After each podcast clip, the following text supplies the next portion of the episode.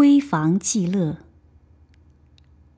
时方七月，绿树阴浓，水面风来，蝉鸣聒耳。林老又为置鱼竿，与云垂钓于柳荫深处。日落时，登土山观晚霞夕照，随意连吟，有“受云吞落日，宫月弹流星”之句。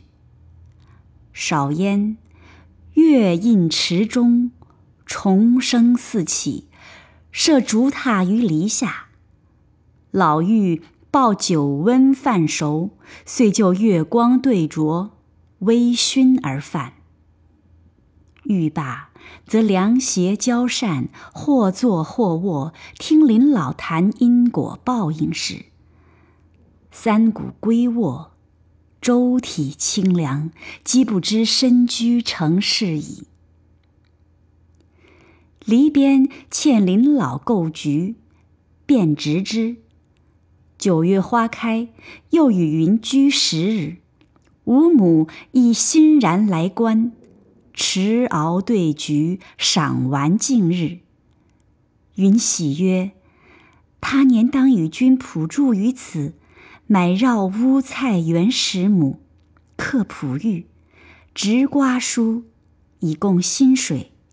君画我绣，以为诗酒之需。”布衣菜饭可乐终身，不必作远游记也。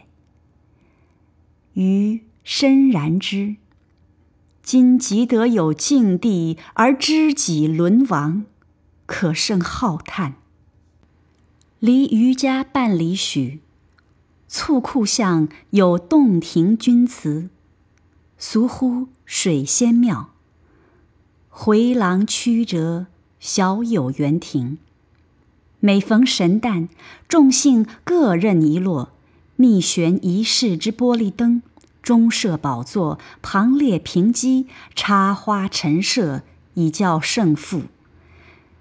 日为演戏，夜则参差高下，插竹于平花间，名曰花照。花光灯影，宝鼎相扶，若龙宫夜宴。司事者或笙箫歌唱，或煮茗清谈；观者如蚁集，檐下皆设栏为限。余为众友邀去，插花布置，因得恭逢其盛，归家向云燕称之。云曰：“昔妾非男子，不能往。”余曰：“观我观，依我衣。”亦化女为男之法也。于是艺伎为变，天扫蛾眉，加鱼冠，微露两鬓，尚可掩饰。服于衣长一寸右半，于腰间折而缝之，外加马褂。云曰：“脚下将奈何？”鱼曰：“房间有蝴蝶机，小大由之，构意极易。”且早晚可待洒鞋之用，不亦善乎？云欣然。及晚餐后，装束既毕，笑男子拱手阔步者良久，忽便挂曰：“妾不去矣。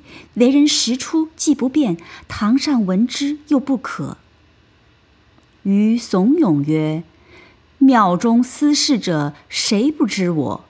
即实出。”亦不过付之一笑耳。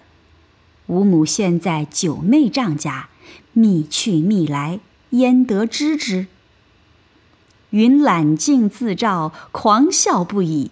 于强挽之，悄然进去。便游庙中，无时出为女子者。或问何人，以表弟对，拱手而已。最后至一处。有少妇幼女坐于所设宝座后，乃杨姓司事者之眷属也。云乎曲笔通款曲，深一侧，而不觉一按少妇之间。旁有婢媪怒而起曰：“何物狂生，不法乃尔？”余欲为措辞掩饰，云见事恶，即脱帽翘足视之曰：“我一女子耳。”相与愕然，转怒为欢，留茶点，唤煎鱼送归。